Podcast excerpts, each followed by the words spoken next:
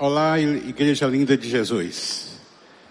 Meu nome é Alcimor e estamos dando continuidade à série A Igreja do Caminho, como já foi falado pelo Aristides, pregado na introdução pelo pastor Armando semana passada. E nós vamos falar sobre essa igreja. Essa igreja que era conhecida também como Igreja do Caminho. O próprio Jesus, como o Aristides já falou, mencionou, falou e, e, e, Lucas, e João escreveu o que Jesus falou sobre ele. Ele falou que em João capítulo 14, versículo 6, dizendo: Eu sou o caminho, eu sou a verdade e eu sou a vida. Ninguém vem ao Pai se não for por mim. Isso foram palavras muito fortes de Jesus. E podemos entender aqui que a igreja de Jesus, a igreja que é é caminho para a salvação, para estar com o Pai. Ela é, é a verdade e ela é também aquela igreja que produz vida. Jesus falou que eu sou o caminho, a verdade e a vida. Então a igreja de Jesus é assim. Existe uma música do Kleber Lucas que eu tenho, assim, eu gosto muito dessa música, porque ela sempre falou muito ao meu coração que, que chamada aquela, há uma unção, né? já posso sentir, quando ele fala assim, verdadeiramente Deus está aqui. Porque eu acredito que Deus está presente, sempre está presente na, nas reuniões onde o seu povo está reunido. Deus está sempre presente onde tem a celebração, onde tem a adoração ao nome dele. O próprio Jesus, ele falou isso e Mateus escreveu em Mateus capítulo 18, versículo 20, e diz assim: Porque onde estiver de dois ou três reunidos em meu nome, ali estou no meio deles. E nós estamos aqui nesse grande ajuntamento, né? Não um, dois, três, mas mais de três mil pessoas. E nós estamos aqui porque Deus está presente através do seu espírito, e é Ele que vai conduzir, é Ele que vai me capacitar para falar e Ele que vai capacitar você para ouvir. Então, querido, por isso prepare o seu coração, que com certeza Deus falará a sua vida hoje. Vamos orar? Querido Deus e Pai, obrigado, Senhor, porque aqui Estamos aqui porque o único motivo, Senhor, é o Senhor. Nós não estamos aqui para fazer média com o líder, média com nenhum outro irmão. Nós estamos aqui, Deus, porque queremos ter um encontro com o Senhor. Queremos ouvir, Senhor, queremos nos capacitar para estarmos amadurecidos na tua palavra e na tua fé. Então, Pai, nessa noite, eu te peço ajuda ao Espírito Santo de Deus que nos ajude, Senhor, a compreensão da tua palavra. A quem eu olho e agradeço em nome de Jesus. Amém. Né? O texto que foi lido como introdução dessa igreja do caminho, a igreja primitiva, a primeira igreja em Jerusalém, está escrito lá em Atos capítulo 2, nós vamos ler do versículo 42 ao 47, mais uma vez, para a gente entender e a partir daí a gente desenvolveu um pensamento que diz assim, versículo 42. Ele se dedicava ao ensino dos apóstolos e à comunhão. Se dedicava também ao partir do pão e também às orações. Todos estavam cheios de temor e muitas maravilhas e sinais eram feitos pelos apóstolos. Os que criam mantinham-se unidos e tinham tudo em comum vendendo suas propriedades e bens, distribuiu a cada um conforme a sua necessidade. Todos os dias, continuava a reunir-se no pátio do templo, aqui nos grandes ajuntamentos, no GA, partiu o pão de, em, em, suas casas, aqui é, falamos de GR, né? E juntos participavam das refeições com alegria e sinceridade do coração, louvando a Deus e tendo a simpatia de todo o povo e o Senhor lhes acrescentava diariamente os que iam sendo salvos. Amém, né?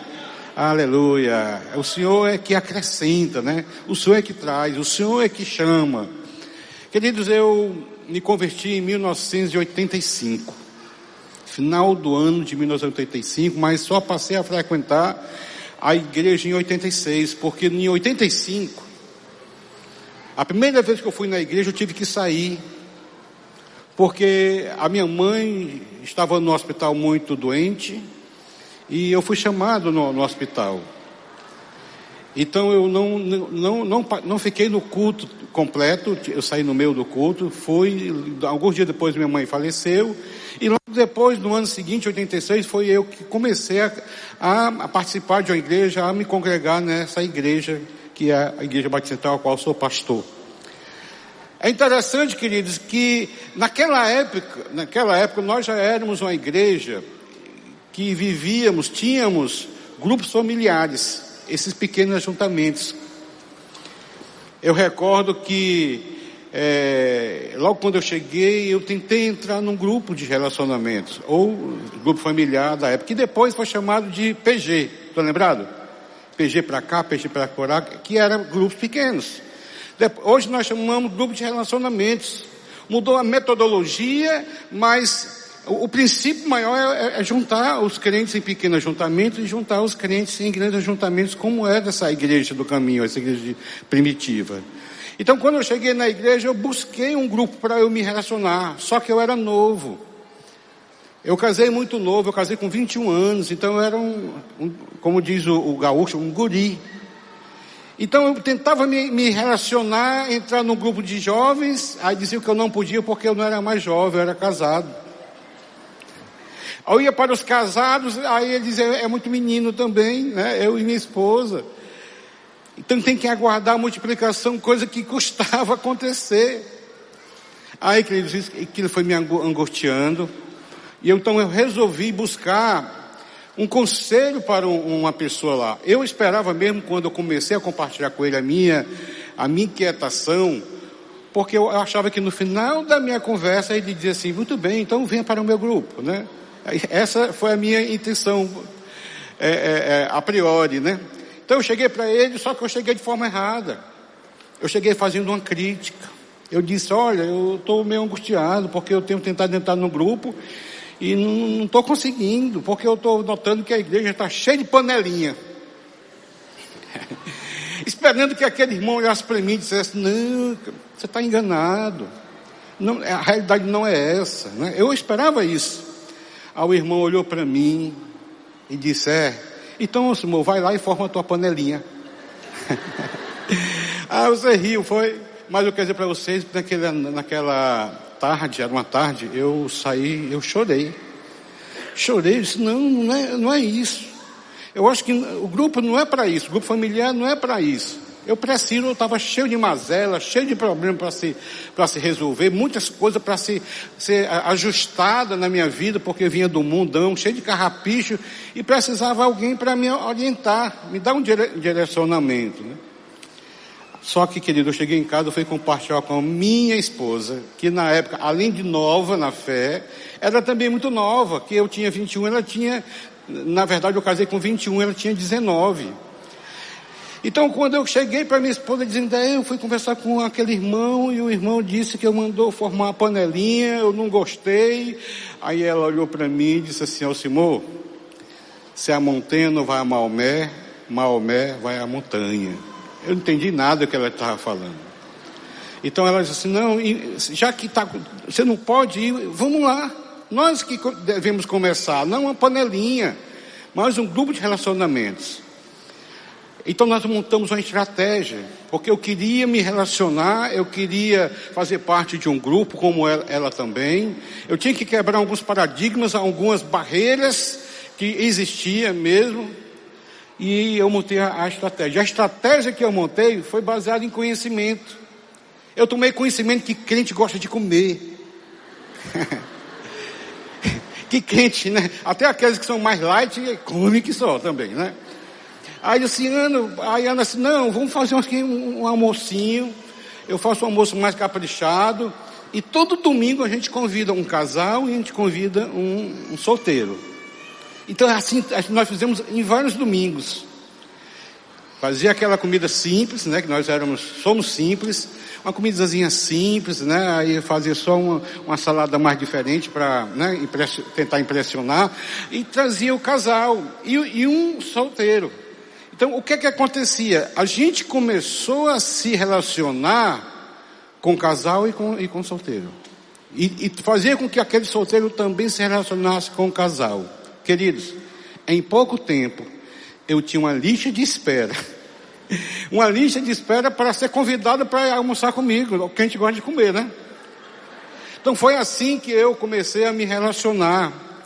Foi assim que eu comecei a valorizar o que nós chamamos de grupo de relacionamentos hoje.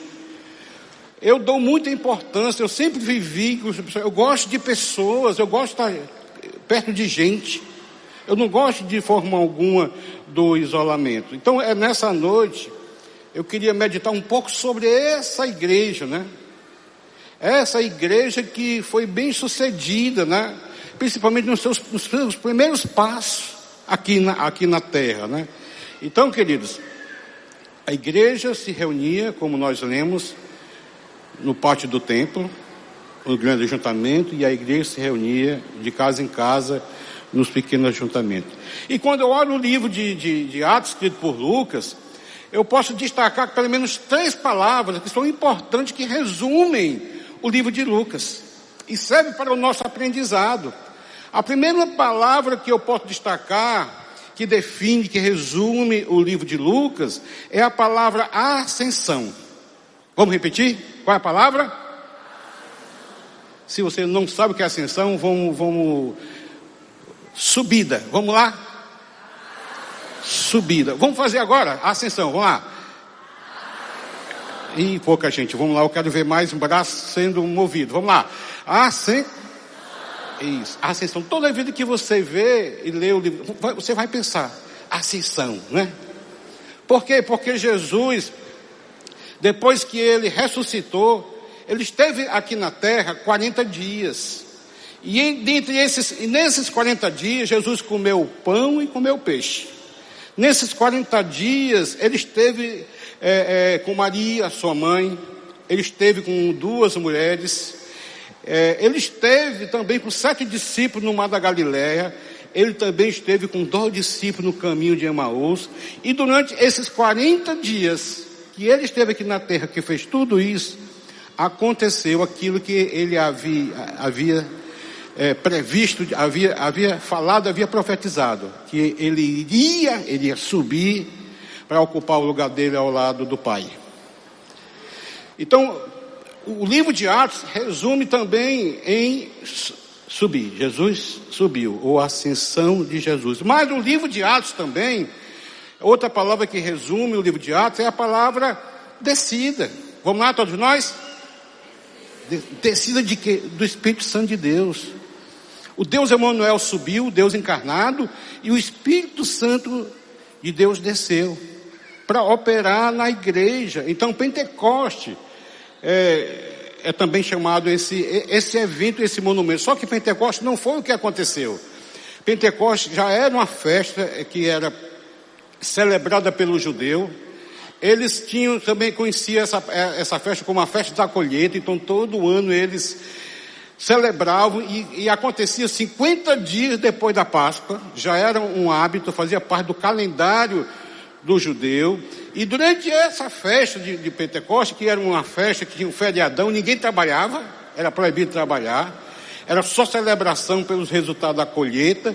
Aconteceu que muitos judeus de todo o mundo vinham para essa festa e quando eles estavam lá, aconteceu aquilo que Joel havia profetizado no seu livro, lá em Joel capítulo 2, versículo 28 e ao 29, que diz assim: E acontecerá, depois que derramarei, derramarei o meu espírito sobre toda a carne, vossos filhos e vossas filhas profetizarão, vossos velhos sonharão, vossos jovens terão visões, até sobre os servos e sobre as servas derramarei o meu espírito naqueles dias. Aquilo que o profeta havia profetizado aconteceu naquele dia, naquela festa da colheita lá em Pentecoste. E todos estavam reunidos naquele cenáculo e naquela manifestação, para ficar registrado, houve algumas é, manifestações sobrenaturais. Dentre elas, línguas de fogo desciam do céu. Alguns passaram a falar em línguas estranhas. E também outros que estavam lá não falaram em línguas, mas começaram a entender e traduzir que ali se, se tratava de pessoal cheio do goró, embriaguez e desordem. Aí é quando Pedro, cheio do Espírito Santo, ele vai para aquele grupo que estava pensando que se tratava de pessoas embriagadas, falando com a língua enrolada, que não era, não era embriaguez, mas sim a, a profecia de Joel sendo cumprida. Aproveitou, falou de Jesus, né, a ressurreição dentre os mortos, e três mil pessoas aceitam Jesus Cristo como Senhor e Salvador de sua vida. Um grande fenômeno. A partir dali, aquela igreja foi instaurada. Então, a, Jesus subiu, o Espírito Santo desceu, e agora, queridos, a terceira palavra que resume o livro de Atos. Eu queria que você pudesse ficar em pé agora, nesse momento. Eu queria que você fizesse comigo. A primeira palavra qual é? Ascensão, subida. Vamos lá, subida. A segunda palavra qual é? Descida do Espírito Santo. A terceira palavra, sabe qual é? Expansão. Abre seus braços agora e toca aí no, irmão. Abençoa o irmão. Deus te abençoe, meu irmão. Toca aí nele. Certo? A igreja expandiu. Tá certo? A igreja cresceu. Pode sentar, obrigado, certo? A igreja cresceu, a igreja se expande. E quando se expande, ela passa a se relacionar. Ela sai das quatro paredes e agora ela está se relacionando. E a igreja passou a se relacionar. Aí é onde a gente consegue enxergar a conduta, a postura, o jeito que aquela igreja vivia, que serve de exemplo para nós com certeza serve de exemplo para a minha vida e para a sua vida. E quem estavam, é, quais, são as, quais eram as pessoas que faziam parte desse primeiro ajuntamento, né? A igreja começou no grande ajuntamento, a descida do Espírito Santo e pessoas é, sendo é, é, é visitadas pelo Espírito Santo e pessoas aceitando Jesus Cristo. Então, quais, são a, é, quais eram as pessoas que estavam naquele, eh, naquele momento né, da instauração da igreja? Primeiro, os próprios apóstolos. Aqueles que viram Jesus de carne e osso. Aqueles que tocaram em Jesus. Quem é que estavam, na, na, fizeram parte daquela primeira igreja? Os que andaram e viram e viveram com Jesus andaram e viveram com Jesus. Os que viram, os que andaram e viram Jesus, e também aqueles que ouviram Jesus, ouviram os ensinamentos de Jesus, talvez estivesse no Sermão do Monte ouvindo as maravilhas que o Senhor ensinava. Então, queridos, essa primeira, esse primeiro ajuntamento era um ajuntamento de pessoas que viram, ouviram e foram testemunhas oculares da subida de Jesus, da ascensão de Jesus. Foram essas pessoas que constituíram a igreja. Aí me cabe aqui fazer uma pergunta: o que é igreja? O que é igreja para você? Eu posso dizer para você que igreja, para mim, para nós, hoje, é o ajuntamento dos que creem em Jesus Cristo como Deus, Senhor e Salvador. Porque o primeiro passo para você ser igreja é você aceitar Jesus como Senhor Salvador. Não é aceitar religião, mas aceitar Jesus Cristo como Deus Senhor Salvador. Eu posso dizer também que a igreja é o ajuntamento de pessoas que foram chamadas do para fora. Jesus nos chamou para é, vivermos no mundo, mas não sermos do mundo. Para fora do mundo, vivemos de forma diferente. Então, é o ajuntamento de pessoas eu quero dizer para vocês o que não é igreja agora. O que não é igreja. Por favor.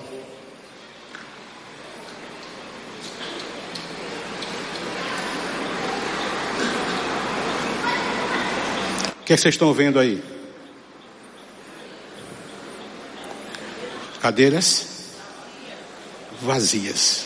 Cadeiras vazias não define igreja não define igreja. Você consegue ver? Agora deixa eu fazer um, uma, uma experiência com vocês. Eu queria que todos vocês fizessem assim, ó. Vamos lá. Um terremoto. Mais alto para que o pessoal de casa escute. Joia. O pessoal escutou de casa. Eu afirmo para vocês que vocês não estão pisando na igreja. Agora eu gostaria que você olhasse para o teto, né? Para essa tenda maravilhosa, linda, né? Eu posso afirmar para você que você não está olhando para o teto de uma igreja. Sabe por quê, querido? Porque a igreja não é o que nós pisamos, não é o que nós conseguimos ver. Igreja, cada um de nós. Quando você diz a expansão que você tocou, você, eu posso afirmar que você está tocando na igreja, porque a igreja está do seu lado. A igreja está do seu lado e nós precisamos entender isso para sermos igreja. Tá certo? E eles entenderam muito bem, porque aquela igreja, ela não se caracterizava pelo templo, né? E hoje são construídos templos e mais templos, inclusive cobra um absurdo de dinheiro para a pessoa visitar o templo, né? Aquela igreja de Atos não se caracterizava pelo tamanho do templo deles. Aquela igreja não se caracterizava também pelos os eventos que promovem. Então existe igreja que vive é, é, de promoção de igreja, de, de eventos, evento e mais evento, atrás o, o artista, o cantor, para poder atrair pessoas, inclusive até membros de outra igreja. Mas a igreja de Atos não era pelo tamanho do templo, não se caracterizava também pelos eventos que promoviam, né? Essa igreja também não se caracterizava por uma boa propaganda na mídia. Venha, venha para a igreja que todos os seus problemas são resolvidos. Né? Serão, serão solucionados, né? Não, essa igreja também não se caracterizava porque tinha uma boa propaganda na, na, na mídia. Aquela igreja de Atos não se caracterizava pela a fachada que ela tinha. A igreja linda, né? O, prédio é lindo, né? Mas a igreja, a igreja linda são vocês. Eu comecei saudando a igreja linda de Jesus. Eu e você, né? A igreja de Atos se, se caracterizava, querido, pelo seu caráter e também por aquilo, por, por aquilo que eles dedicavam. Era uma igreja que se dedicava. Dedicação era a, a qualidade que encabeçava as outras qualidades daquela igreja. E nós vamos ver que o texto que nós que foi lido fala sobre isso. A primeira qualidade que aquela a, a primeira coisa que aquela igreja se, é, é, é, se dedicavam, que nós precisamos nos dedicar de forma individual e de forma coletiva, se dedicavam aos ensinos dos apóstolos. Ou seja, eles se dedicavam à palavra de Deus. O foco aqui era o aprendizado e o ensino que muitas vezes nós deixamos de lado. Nós precisamos é, é, conhecer mais de Deus, nós conhecemos, é, entender mais de Jesus, nós precisamos conhecer um pouco mais sobre a vontade de Deus. Por isso, muitas vezes nós falhamos e nós erramos. Eles não estavam preocupados com os milagres de Jesus, com as coisas extraordinárias, as, as coisas extraordinárias e milagrosas que aconteciam, eles não estavam preocupados com isso. Isso não era, não influenciavam eles. Mas eles se dedicavam ao aprendizado e ao ensino da palavra de Deus. Eles queriam aprender mais de Deus. Será que você, igreja de Jesus, tem no seu coração o desejo de aprender mais de Deus, né? Outra música do Kleber Luca que ele canta, né? Eu preciso aprender mais de Deus. Eu preciso aprender um pouco aqui, eu preciso aprender um pouco ali. Eu preciso aprender mais de Deus. E é isso que nós precisamos, é, é o alvo, nosso foco, nosso objetivo. Também aprender mais de Deus. E no grupo de relacionamento é uma grande oportunidade de aprendermos uns com os outros. No grande ajuntamento é uma grande oportunidade, porque a partir daqui nós damos direcionamento bíblico, né? estudos bíblicos para que a sua fé seja solidificada. Paulo escrevendo aos Efésios no capítulo 3, no versículo 17, ele fala assim, o apóstolo Paulo: E assim habite Cristo no vosso coração pela fé, estando vós arraigados e alicerçados em amor, a fim de poderes compreender com todos os santos qual a largura e o comprimento e a altura e profundidade, e conhecer o amor de Cristo, que excede todo entendimento, para que sejais tomado de toda a plenitude de Deus. Querido, você, você quer estar pleno de Deus? Está aqui a receita. Nós precisamos é, estar arraigados e solidificados, né? Por quê? Porque isso aqui é a base, a palavra de Deus precisa ser a base, a nossa base de fé, para nos defender, para termos força para dizer não. Estou lembrada a campanha agora, não é não, né? No carnaval, não é não. O crente também de, precisa também usar essa, esse slogan, né? Não é não. Não é não para o pecado.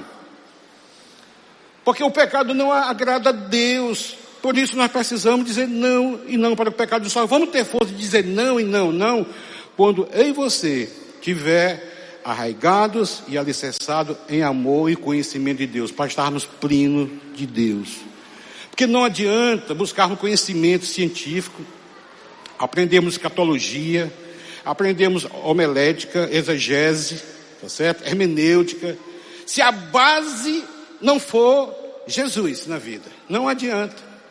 Tem muita gente que se intelectualiza de Bíblia para debates, para poder causar confusão, para colocar dúvida na fé de alguns. Por isso é importante você fazer o seu mapa. É importante você meditar na palavra de Deus. E não só meditar, mas também trazer aquilo que Deus está falando de forma pessoal e particular para a sua vida para que você possa responder agora o que é que eu vou fazer a respeito, colocar em prática aquilo que o Senhor está falando. Então, isso é importante para a vida de um crente. Eles se dedicavam aos ensinos dos apóstolos, mas eles também se dedicavam à comunhão. A igreja precisa ter comunhão Tá certo? E não, não é comunhão de forma superficial, é comunhão profunda, porque nós não temos comunhão, principalmente num ambiente desse, quando se é pedido para abençoa o teu irmão de lado, dá um abraço no teu irmão, é legal, é bacana, é recepção, tá certo? Mas isso não promove comunhão, porque comunhão é muito mais do que um aperto de mão. Comunhão é muito mais do que uma batidinha de, de, de, nas costas, comunhão é muito mais do que um beijinho superficial, que às vezes nem toca. Né? Sabe de uma coisa? Eu não beijo ninguém que não seja beijo. Certo? Ósculo santo é beijo, então eu beijo, beijo. Né? Tem gente que não quer tirar o, o batom, o blush, né?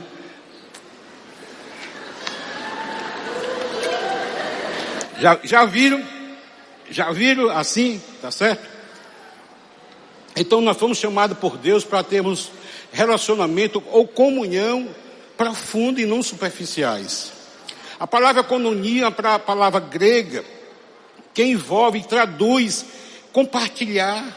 Precisa eu compartilhar com meu irmão, é, é, envolve também a, e traduz repartir. Eu preciso repartir com, com meu irmão. E também traduz ter alguma coisa em comum. A palavra coinonia, que é a palavra para comunhão na palavra de Deus, traduz compartilhar, repartir e ter alguma coisa em comum. Então eles se dedicavam, tá certo? Uns aos outros. Que é um grande desafio para nós. Eu preciso me dedicar para a causa do meu irmão. Eu preciso de você e você precisa de mim. Nós precisamos de Cristo até o fim. Nós precisamos viver comunhão. O salmista no Salmo 133, do versículo 1, ele fala assim: Como é bom e agradável, né? Como é bom e agradável quando os irmãos convivem em união. Isso só vai acontecer quando a gente nos, é, nos permitir, certo? Estarmos juntos, estarmos próximos, conhecer o outro, né? Porque nesse ambiente aqui, no grande ajuntamento, é o momento que a gente vem aqui para, sabe, adorar a Deus, a gente vem aqui para aprender mais de Deus, né? Mas lá no grupo de relacionamento, onde a gente tem, a gente pode desenvolver um relacionamento mais profundo. As pessoas sabem, por exemplo, eu, eu passei agora duas semanas com um problema. Eu tive um, um, um, netinho de três anos e meio que pegou uma bactéria é, no estômago e teve que passar nove dias no, no internado com muita febre, sofrendo muito, com, muita do, com muitas dores no estômago, na, na, na barriga, né? Vocês estão sabendo, alguns estão sabendo agora, mas quem, quem, quem, ficou sabendo? O meu grupo pequeno, meus amigos mais próximos, que eu tive a oportunidade de pedir ordem para o meu neto. Por isso é importante os pequenos ajuntamentos, porque no pequeno ajuntamento, onde nós vamos compartilhar nossas lutas, onde nós vamos compa compartilhar nossas necessidades, uh, o nosso sofrimento, é lá no grupo pequeno, naquele âmbito que nós vamos ser apoiados e ministrado e exortado quando precisa também, né? Porque vivemos uma igreja ou um cristianismo, tá certo? Televisivo, que como quando muitos dizem, não, não, não venho, né? Eu não tenho nada contra se você está em casa agora, né? Me, me, me, ouvindo, né? E você não pode estar aqui nesse momento caloroso, né? Eu, eu, às vezes, quando não posso, domingo, domingo passado eu estava com a, com a minha esposa e assisti o culto de manhã no hotel. Eu não tenho nada contra você não, mas vinha também estar aqui vinha ter esse momento de adoração, de comunhão, esse calor, sentir o calor ao mundo. Por quê?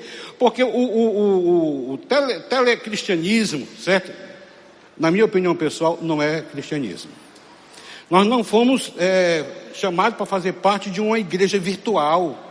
Onde eu chego, fico, me coloco diante da televisão, eu ligo, não interajo com ninguém, daqui a pouco, se eu gostei, eu gostei, às vezes até dou umas cochiladas, desligo, pronto, me congreguei. Isso, não, isso não é, não é se congregar. Isso não é ter comunhão com Deus. Por quê? Porque comunhão envolve, sabe o quê?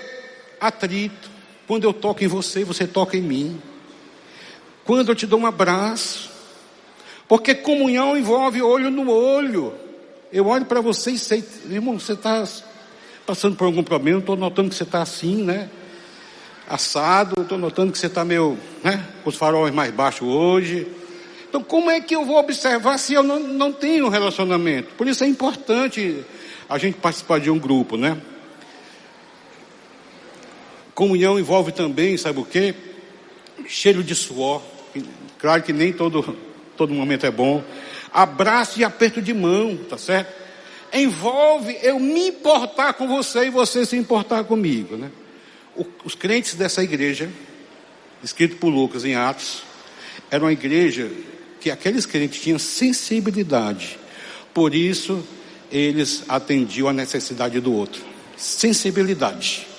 Talvez seja algo que nós precisamos buscar como igreja, para melhorar a nossa comunhão, ser sensível à luta do outro, né? Olha o texto de Lucas capítulo 2, versículo 44 e 45, que nós já lemos, diz assim, ó: Os que criam mantinham-se unidos e tinham tudo em comum vendendo suas propriedades e bens, distribuiu a cada um conforme a sua o quê? necessidade. Aqui eu posso dizer, querido, que os crentes não só convertiam o coração, o bolso também era convertido ao Senhor. Que é uma área que muitas vezes muitos têm dificuldades de participar, de partilhar, né? Contribuir para ajudar para a igreja avançar. Então tem muitos que têm dificuldade porque o bolso ainda é o apego, as coisas materiais, então é, o negócio é juntar tesouro aqui na terra, quando a palavra diz ao contrário, não juntar tesouro é, é, aqui na terra, porque a, a traça e o ladrão roubam, mas tesouro nos céus, e quando a gente contribui, quando a gente ajuda o irmão, nós estamos contribuindo para o tesouro no céu, porque nós estamos expressando o amor de Deus através de nós.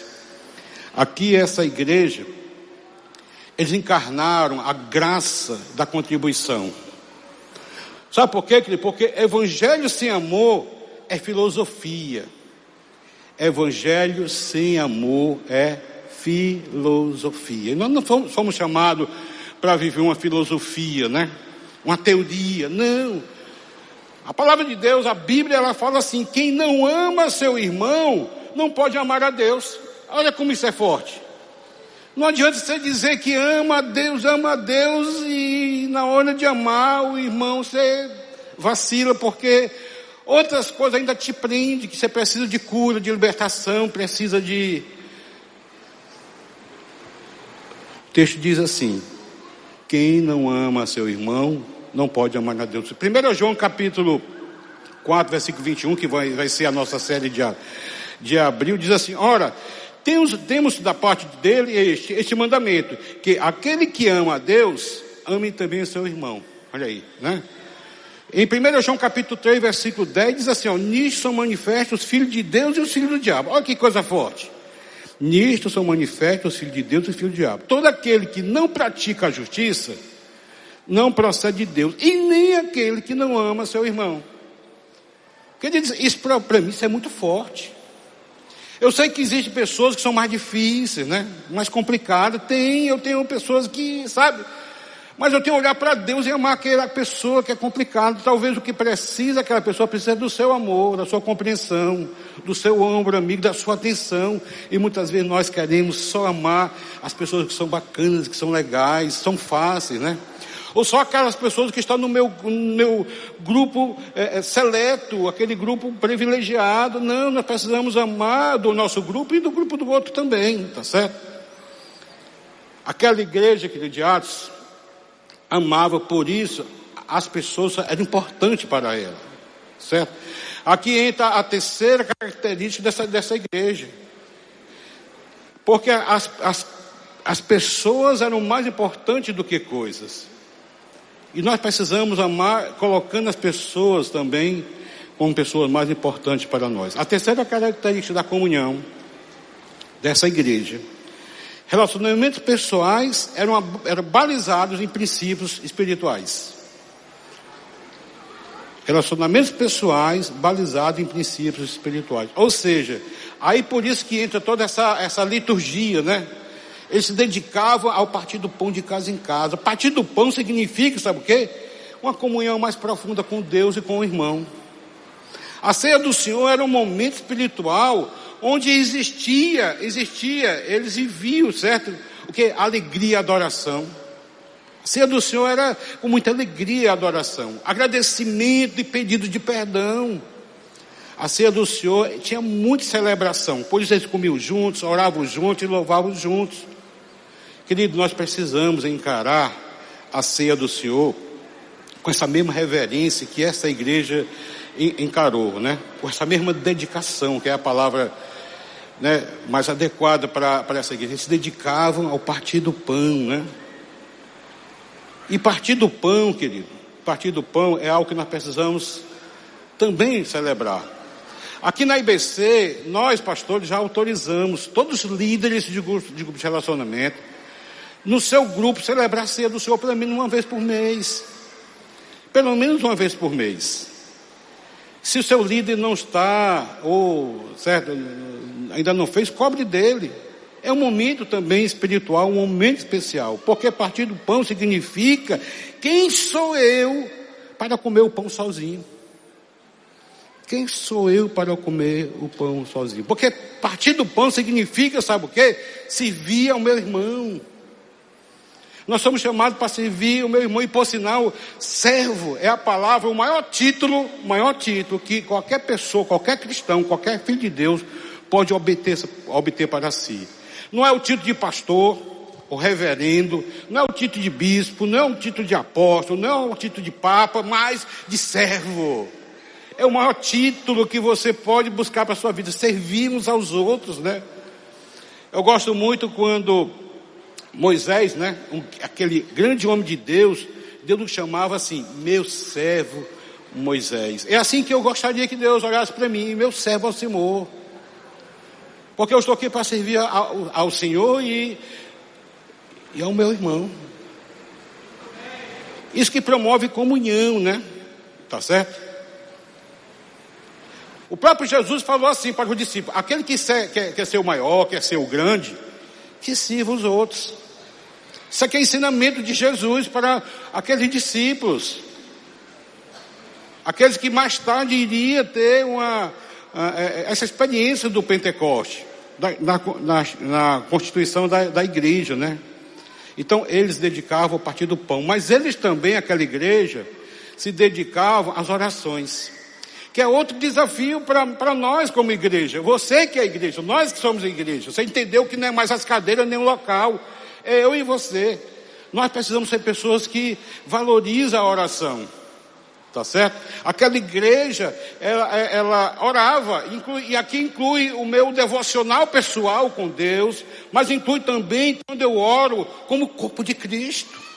Porque algumas vezes nós somos desafiados para orar pelo irmão, como também nós somos desafiados para orar como igreja, por uma causa maior, né? É todo mundo orando na mesma direção, com o mesmo foco. Então, queridos, essa igreja aqui tinha essa experiência. Eles dedicavam-se à oração. E nós precisamos dedicar também. Porque o princípio de amar a Deus, certo? Nós precisamos estar juntos. E quando nós estamos juntos, nós precisamos junto ao próximo, nós precisamos expressar isso, porque uma reunião de crente, preste atenção isso aqui, reunião de crente que não tem palavra e oração, isso é uma, uma opinião pessoal, é panelinha. É clube do Bolinha e da Luluzinha. Porque a oração de crente tem, a, a reunião de crente tem que ter, no mínimo, esses dois é, elementos. E essa igreja se dedicava, ele não só é, é, é, é, se dedicava ao partir do pão, como também se dedicava à oração, porque a oração era o combustível para a expansão daquela igreja. A oração era o combustível, um combustível para a expansão daquela igreja. À medida que aquela igreja orava, eles avançavam. À medida que aquela igreja é, é, buscava a presença e era enchido pelo Espírito Santo, eles avançavam. Eles oravam antes de ser é, é, cheios do Espírito Santo e oraram depois que foram é, é, cheios do Espírito Santo. A igreja não parou, porque a palavra diz continuamente eles, eles oravam. Quando um era preso, eles oravam para ser solto, certo? Quando um estava doente, eles oravam para que tivesse cura. E por sinal, a palavra de Deus diz assim: orai uns pelos outros para que haja cura.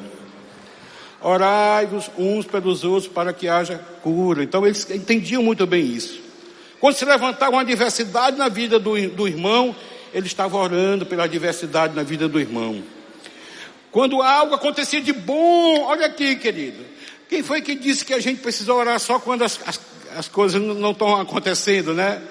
De bom. Não, a gente tem que orar também quando as coisas acontece de bom na nossa vida, louva a Deus, agradece a Deus. Isso era um coração daquela igreja que nós precisamos também ter, tá certo? Ah, querido, aquela igreja de Atos era uma igreja que causava impacto. E esse impacto era impacto físico, por isso eles, eles se expandiram, eles cresceram, e também espiritual. Então, eles cresciam de forma equilibrada, em números e espiritualmente falando, amadureciam, tá certo? À medida que ela crescia, eles causavam impacto físico e espiritual. Porque não basta, querido, estar na igreja. Isso aqui é uma pepita que eu quero deixar aqui nessa noite para você meditar. Não basta você, nós estarmos na igreja domingo após domingo. Nós precisamos ser igreja. Você precisa ser igreja. E muitas vezes nós somos igreja quando estamos reunidos no domingo. Nós somos igreja quando a gente sai daqui. Aquela igreja ir para o pátio era igreja. Quando ia de casa em casa, era igreja também. Tá certo? Porque a igreja não se caracteriza pelo tamanho dela. Onde tem dois ou três reunidos, estarei no meio de vós, diz assim, né? A outra coisa é que essa igreja de Atos era uma igreja que tinha como característica, era uma igreja amorosa. Ela se preocupava com, com o irmão, porque pessoas eram mais importantes do que coisa para eles. Então aquela igreja era amorosa. Talvez eles entendiam muito bem o que Jesus falou, né, e João escreveu lá em João capítulo 13, versículo 31, que diz assim: Nisto conhecerão que sois meus discípulos, se amardes uns aos outros.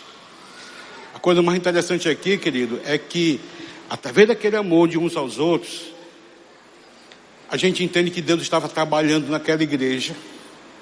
Quando o texto que nós lemos diz assim: E o Senhor lhe acrescentava diariamente os que iam sendo salvos. As pessoas precisam olhar para nós e vermos Deus, ver, ver o amor de Deus, entender a, o sacrifício de Jesus, entender o nosso amor por Jesus, não só de palavra, né? Vocês estão lembrados qual era a palavra-chave que, que eu falei sobre a igreja de Atos? A palavra-chave da igreja de Atos, eles dedicavam. Eles se dedicavam. A dedicação humana é muito importante. É aí onde entra eu e você. A nossa parte é muito importante. Mas não se esqueça: quem dá o crescimento é o Senhor. O Senhor que acrescenta. Essa igreja precisa ser modelo para mim e para você. Essa igreja precisa ser, ser modelo para nós, Igreja Batista Central. Sabe por quê? Porque a igreja hoje vai crescer através de você. A igreja hoje vai crescer através de você. Então, dedique-se ao ensino dos apóstolos. Não deixe a palavra de Deus de lado da sua vida. Faça um mapa. O que, é que Deus está te falando? O que você vai fazer a respeito? Dedique-se em desenvolver comunhão. O, o, irmão precisa de você e você precisa do irmão. Estarmos juntos de casa em casa. Dedique-se à oração uns pelos outros. Nós precisamos estar orando uns pelos outros. Dedique em partilhar o pão uns com os outros. Dedique-se a importar com o outro. Se importe com o outro. E tenha alegria no coração como essa igreja. Seja uma igreja alegre. Sejamos uma igreja alegre para a honra e glória de Jesus. O grande desafio para nós, querido, é mostrar essas características que essa igreja tinha. Isso depende, sabe de quem? De cada um de nós, de você. Deus te colocou dentro dessa igreja, não é para estar na igreja, não é para ser igreja, tá certo? O Aristides falou aqui sobre a, a jornada de maturidade. Eu preciso crer, eu creio, né? Para eu crer, eu preciso aprender demais de Deus. Eu sirvo, eu preciso colocar com gratidão no coração, os meus dons, os meus talentos à disposição do corpo de Cristo. E eu influencio, né? Foram as três palavras que o Aristide falou, né? Como, como jornada de, de amadurecimento. Eu preciso influenciar as pessoas que precisam ser influenciadas, né? Para isso nós temos o nosso grupo de relacionamento. Para isso nós temos o nosso grupo, grupo de líderes, capacitando o líder para poder é, levar avante um, um, grupo, né? liderar um grupo. E para isso nós temos dominicalmente nosso encontro aqui, o nosso grande ajuntamento, para aprendermos uns com os outros e glorificar a Deus, para a honra e glória do Senhor. Amém? Baixa, baixa a tua cabeça e vamos orar.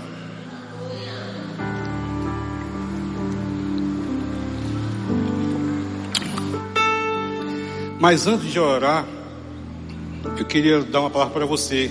Talvez você que está nos visitando e você nunca fez uma decisão por Jesus. Vocês estão lembrados que o primeiro passo para ser igreja é o encontro com o Espírito Santo de Deus através de Jesus Cristo. Ele mesmo falou: Eu sou o caminho, eu sou a verdade, eu sou a vida. E ninguém vem ao Pai que não for através dele. Talvez o que você está precisando desse primeiro passo é, é assumir um compromisso com Jesus. Eu quero ser igreja. Para isso eu preciso de Jesus. Eu tô, nessa noite eu estou me decidindo. Eu quero aceitar Jesus na minha vida como Deus, Senhor e Salvador. Tem alguém aqui que gostaria de assumir esse compromisso? Levante o braço. Eu quero orar por você. Tem alguém? Levanta o braço. Eu quero orar por você. Aleluia. Louvado seja o Senhor. Amém, amém, né? Tem mais alguém? Não, hoje é meu dia, eu quero aceitar. Eu, eu, eu vou. Amém, estou te vendo em pé ali. Louvado seja o Senhor. Aleluia. Tem mais alguém aqui, talvez nesse lado de cá, alguém que disse, eu quero. Amém, estou te vendo. Glória a Deus. Aleluia. Aleluia. Amém, amém, amém. Aleluia. Amém. Alguém gosta, você que fez a decisão, você pode vir aqui na frente que eu quero orar por você. E tem pessoas que querem te conhecer, querem te dar um abraço. Você pode vir aqui, talvez você está do lado dele, venha, acompanhe essa pessoa também. Traga a pessoa aqui que eu quero orar por ela. Vem aqui. Amém. A palavra de Deus diz isso, né? Que há júbilo no céu quando um pecador se arrepende, né? Aleluia. Louvado seja o Senhor por isso, né? O Deus da igreja, né? Amém. Vem aqui que eu quero orar por você. Você que está ainda relutando aí, venha. Vem, chega aqui que eu quero orar por você. Amém. Glória a Deus. Amém. Aleluia. Vem que hoje é um dia. Amém. Louvado seja o Senhor. Oh Deus amado. Amém. Igreja, né? Vivendo o compromisso do grande amor de Cristo, né? Amém. Aleluia. Vamos orar. Querido Deus e Pai, estou aqui, Senhor. Como tua palavra diz, tudo que ligar na terra será ligado no céu. Nós estamos ligando, Senhor, essas vidas ao Senhor. E assumindo um compromisso como igreja de cuidar, Senhor, pastorear o coração. De integrar, Senhor, essas pessoas num grupo, Deus. De motivar para que haja amadurecimento em suas vidas espirituais. Pai, em nome de Jesus, eu coloco cada irmão aqui diante do Senhor, que agora é meu irmão foi transformado pelo poder de Deus, através do teu Espírito, a quem ora agradeço em nome de Jesus. Mas talvez a, a, última palavra é para você, meu irmão. E você tem tomado a decisão de ser igreja. Rapaz, eu estava meio perdido, eu estava, sabe?